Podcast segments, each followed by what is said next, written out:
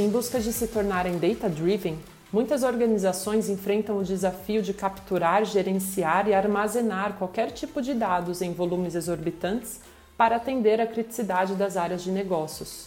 Procurar soluções que ofereçam mais agilidade e flexibilidade do que sistemas tradicionais se tornou uma necessidade, trazendo popularidade ao Data Lake, que atende todos os requisitos e traz todos os dados em um único repositório centralizado. Mas o que é preciso para que um Data Lake consiga retornar o valor desejado ao seu negócio e não se transforme em um elefante branco, ou, como é mais conhecido, em um grande e complicado pântano de dados?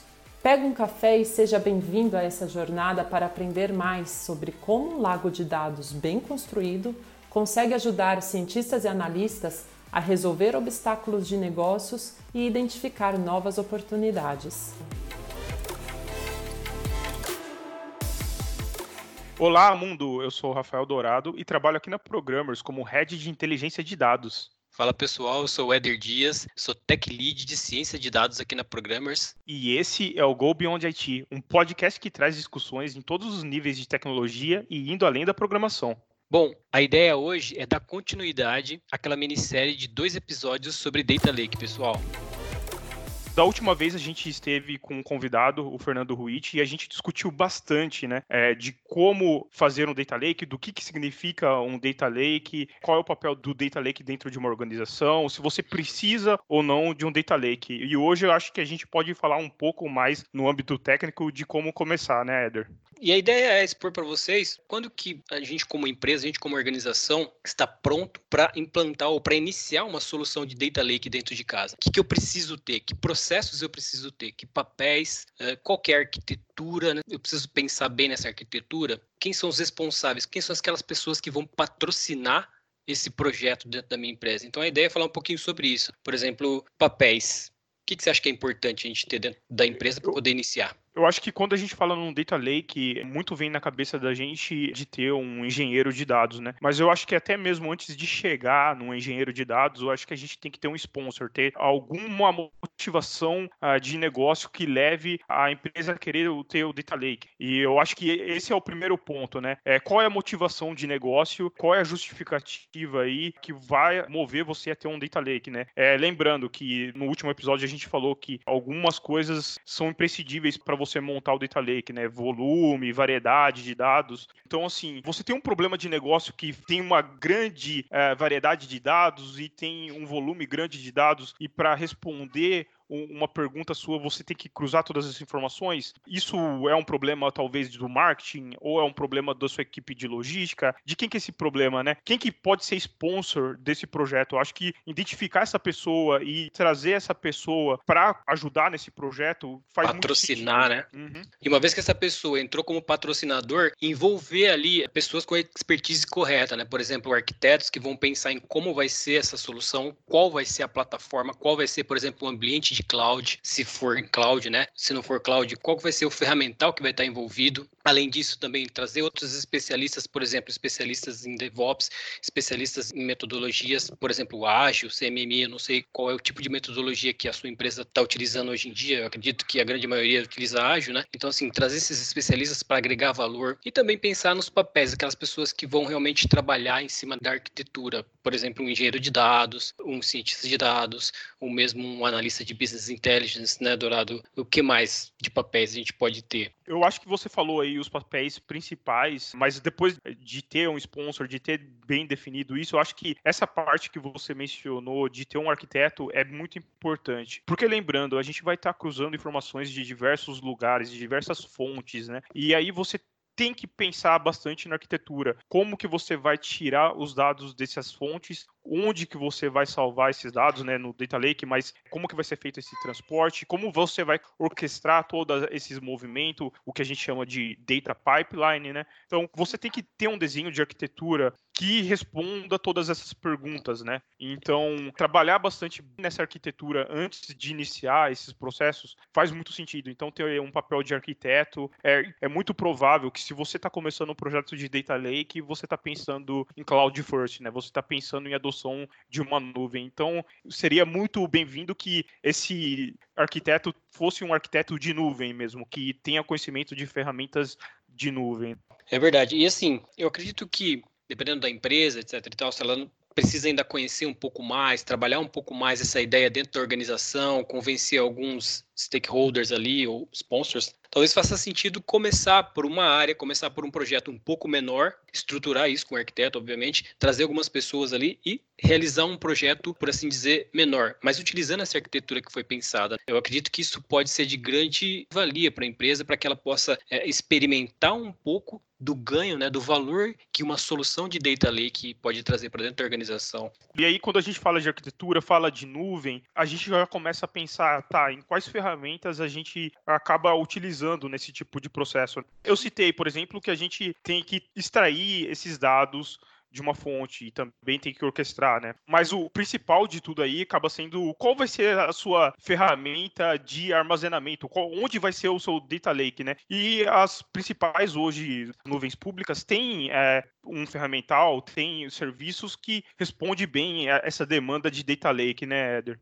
É, a gente tem o Azure Data Lake na plataforma de nuvem da Microsoft, a gente tem a AWS S3, né, da própria AWS, tem o Cloud Storage da Google. Então, assim, essas são plataformas de armazenamento de dados bem robustas, né? A gente sabe que cada um tem a sua particularidade, mas assim, elas cumprem bem o papel de armazenar informação, cada uma tem o seu preço, etc.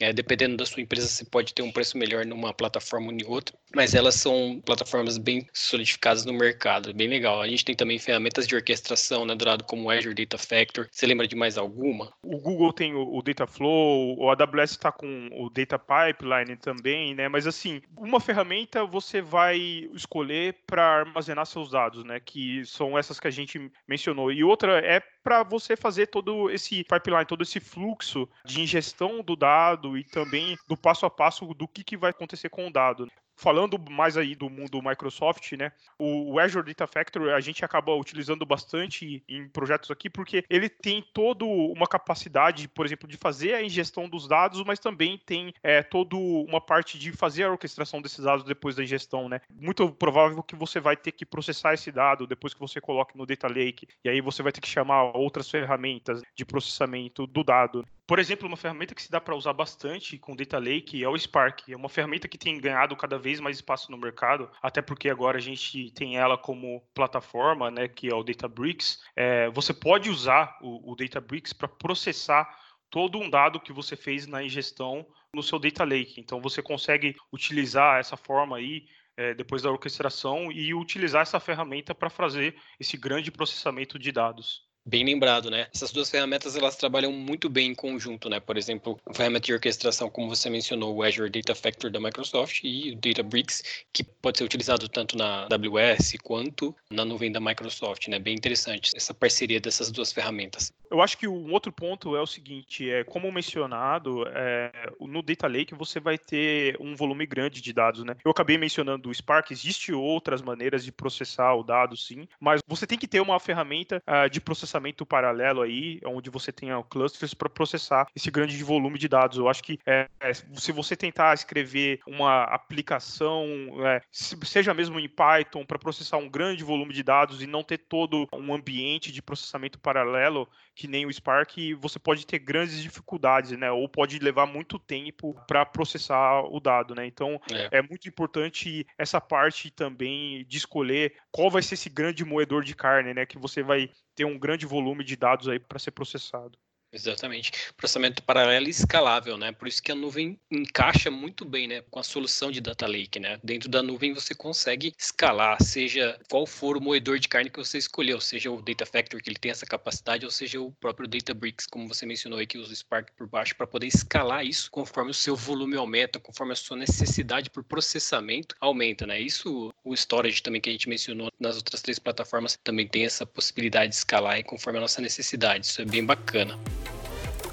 Pensando um pouquinho em documentação, eu acredito que isso é uma coisa particular de cada empresa, mas é muito importante ter uma documentação mínima, né? Uma documentação padronizada para essa plataforma, para sua solução, para que todos possam preencher e para que aquilo não vire um local onde ninguém sabe onde está navegando. Você precisa ter um mínimo de documentação para informar aqueles engenheiros de dados, cientistas de dados ou mesmo analistas de BIs que vão trabalhar na sua solução para poder entender o que, que já tem entregue de dado para a área de negócio consumir ou mesmo para ele reutilizar em alguma outra necessidade, alguma outra é, solução que ele precisa dentro do, do Lake é importante que você estruture seu data lake, que você pense nas zonas que o seu data lake vai ter. E só que não basta você ir lá e, e criar essas zonas e deixar lá no seu data lake se não existir um mínimo de documentação é, informando para as pessoas é, quais são as regras para você colocar um dado com qualidade em cada uma das zonas, é, o que, que você pode deixar de informação em cada uma dessas zonas, quais são os formatos que você vai querer ter dentro do seu data lake, é, que tipo de tratamento você quer fazer em cada uma das partes, né? Então é legal criar esse tipo de padronização e ter algum espaço é, de documentação, seja um wiki ou seja algum lugar onde o time consiga colaborar, olhar para essas ideias, até sugerir mudanças, mas que eles tenham espaço para enxergar que esse tipo de regra existe no Data Lake.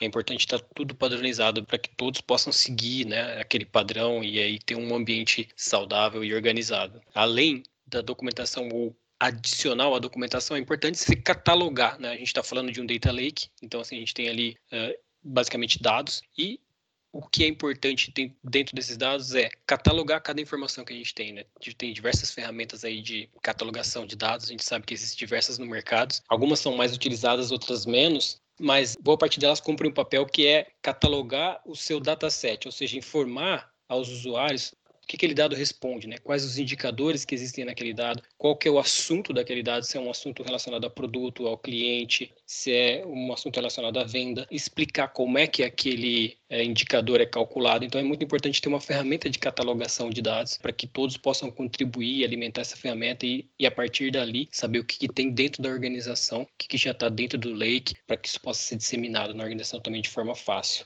Eu acho que o catálogo de dados é bastante importante né, no processo de data lake, porque qual que é a ideia do data lake? É você reunir diversas fontes de dados e também cruzar essa informação né, e conseguir que, trazer as pessoas para usar esses dados e conseguir tirar insights disso. Esse é o ganho maior. Imagine como que as pessoas vão conseguir fazer isso as pessoas têm que saber quais são os dados que possuem no data lake né? e elas precisam saber como utilizar esse dado. Né? E muitas vezes está vindo dado de um lugar, de uma fonte que essa pessoa não conhece, então ela não entende muito bem. Precisa que exista pelo menos um lugar onde ela consiga olhar e esse lugar é o catálogo, né? Que vai dizer, por exemplo, ah, eu estou querendo criar um KPI, uma métrica em cima dos clientes é, precisa estar tá em algum lugar onde que está esses dados desses clientes. Quais são as informações que você possui desse cliente? É, uhum. É, em que formato essa informação está? Como você pode utilizar? E isso é importante, né? É importante também a questão da colaboração, porque, beleza, Talvez o trabalho que uma pessoa, que um time esteja querendo fazer, outro time já fez. Por exemplo, querer fazer um cluster de clientes, ou seja, colocar clientes que tenha ah, similaridades em grupos e deixar esses grupos definidos. Né? Talvez algum time já construiu isso, e se esse time construiu isso e colocou no Data Lake e já criou um catálogo, outro time pode aproveitar dessa informação e utilizar ela, combinando com uma outra coisa que é relevante para ela e criar um novo indicador. Então, o Data Lake possibilita também essa colaboração, mas para que isso aconteça, isso tem que estar tá catalogado, senão é, ninguém vai entender o que tem lá dentro. Né? O catálogo de dados ele reforça aquela ideia do Data Lake que é de ter uma fonte única da informação. O catálogo de dados vai te ajudar, ó, aqui é a fonte única da informação. Ele cataloga as informações dentro do lake para que a gente só tenha um local daquela informação e não tenha discrepância entre os departamentos da informação. Todo mundo leia do mesmo local. Isso é bem importante. Aí pensando, a gente precisa ter esse catálogo, precisa ter uma ferramenta de gestão. A gente vai ter uma ferramenta onde a gente salva esses dados, né, que é o Data Lake em si, mas é, para criar toda essa operação, a gente precisa ter um, um processo. Né? A gente precisa que é, esse processo funcione e que ele seja o mais automatizado possível. Concordo plenamente, Dourado. E faz todo sentido ter uma metodologia de DevOps, ou melhor dizendo, de DataOps, dentro da solução do Data Lake. Né? Para aqueles que não sabem, né, qual é o objetivo, qual é a ideia do DataOps? Né? A ideia do DataOps é a gente construir a solução de Data Lake e também colocar todos os artefatos que foram construídos em produção de forma automática. Poucas palavras seria isso. Mas a ideia de adicionar uma metodologia de Data Ops dentro da solução de Data Lake é possibilitar que a gente consiga entregar valor o mais rápido possível para essa solução, para sua empresa, relacionada à questão de dados. Então, um ponto importantíssimo é ter essa metodologia de Data Ops implantada dentro da nossa solução, dentro da empresa. Desenvolvendo os pipelines, como a gente viu nas ferramentas, orquestrando, desenvolvendo as transformações, adicionando, é, enriquecendo os dados com algoritmos de machine learning, ou desenvolvendo as nossas visões ali em ferramentas de apresentação, como por exemplo Power BI, e fazendo com que tudo isso seja implantado em produção de forma automática, da forma mais uh, segura possível. Muito bom, né? Lembrando que muitas dessas ferramentas que a gente fala de ingestão de dados, ou até mesmo para criar métricas e criar novas visões, basicamente são scripts, né? Então, esses scripts precisam ser versionados, eles precisam que se faça um deploy deles para eles rodarem. Então, é, cabe um processo bem similar ao que a gente tem no DevOps para essa parte também de engenharia de dados aqui, né?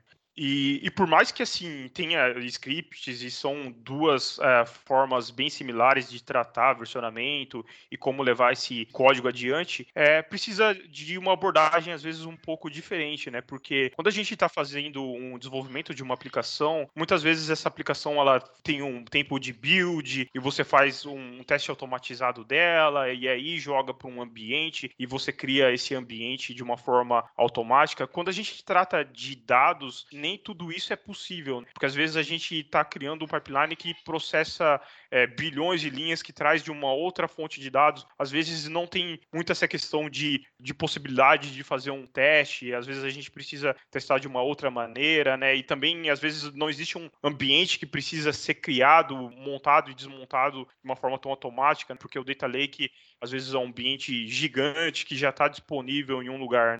É, é importante realçar que o Data Ops o que, que ele adiciona em relação ao DevOps? Os dados. Então, é muito importante ter em mente de que os dados, eles são importantes para que você teste, para que você, por assim dizer, realize o build, né? Por vezes você não precisa fazer o build da sua aplicação de dados, dependendo de como ela foi construída, mas é muito importante ter em mente que os dados são importantes para você validar o seu produto, para você testar o seu produto, para que o seu usuário possa aprovar, homologar de forma correta o seu produto. Então você precisa ter, por assim dizer, conjuntos de dados ou datasets que vão ser utilizados para validar esse dado corretamente.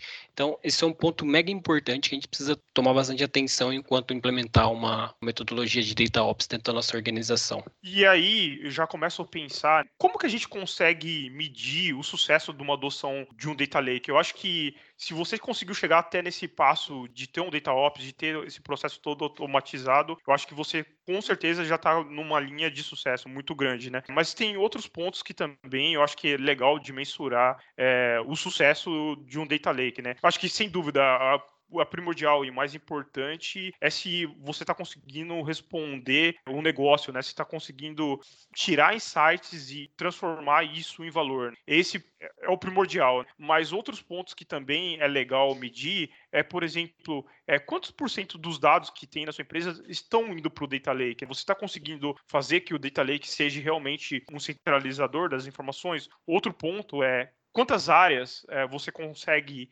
atender com o Data Lake? Eu acho que são pontos que você consegue olhar aí para medir o sucesso da adoção de uma plataforma de Data Lake. É o dado ajudando você a validar sua solução de dado, né? Quer dizer, você monitorando o que está acontecendo dentro do seu ambiente de lake, quem está consumindo, qual é a frequência de consumo das informações, o quanto de informação da sua empresa já está, digamos assim, centralizada dentro do seu data lake. Você consolidando tudo isso numa apresentação, você consegue responder perguntas pô, realmente essa solução está valendo a pena dentro de casa. Eu estou extraindo insights verdadeiros, minhas áreas estão realmente sendo empoderadas com dados. Um indicador mega importante, empoderar as áreas de negócio com dados para que eles possam ser munidos de informação para tomar suas decisões, né? E não simplesmente por achismo, por feeling, etc., mas sim com dados. Isso é mega importante dentro de uma organização.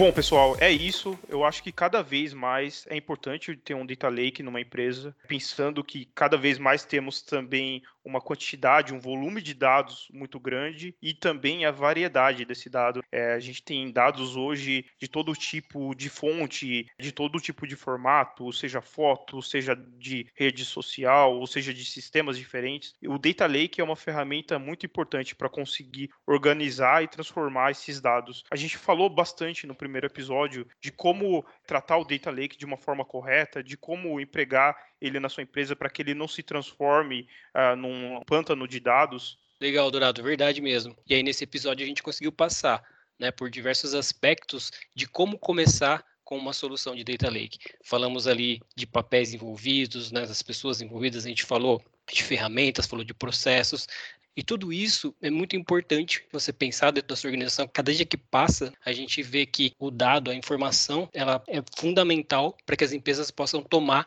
decisões assertivas e mudar, por vezes, a direção das organizações para um rumo mais correto, para um rumo mais certeiro.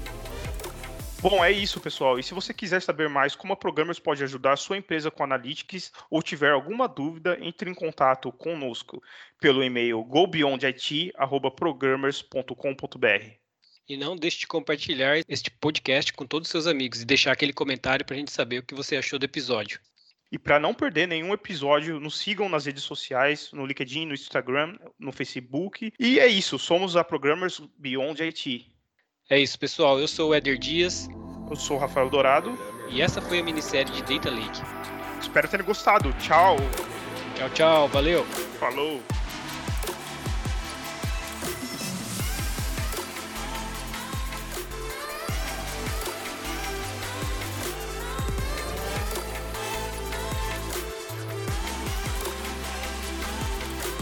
Esse podcast foi produzido pela Programmers Beyond IT.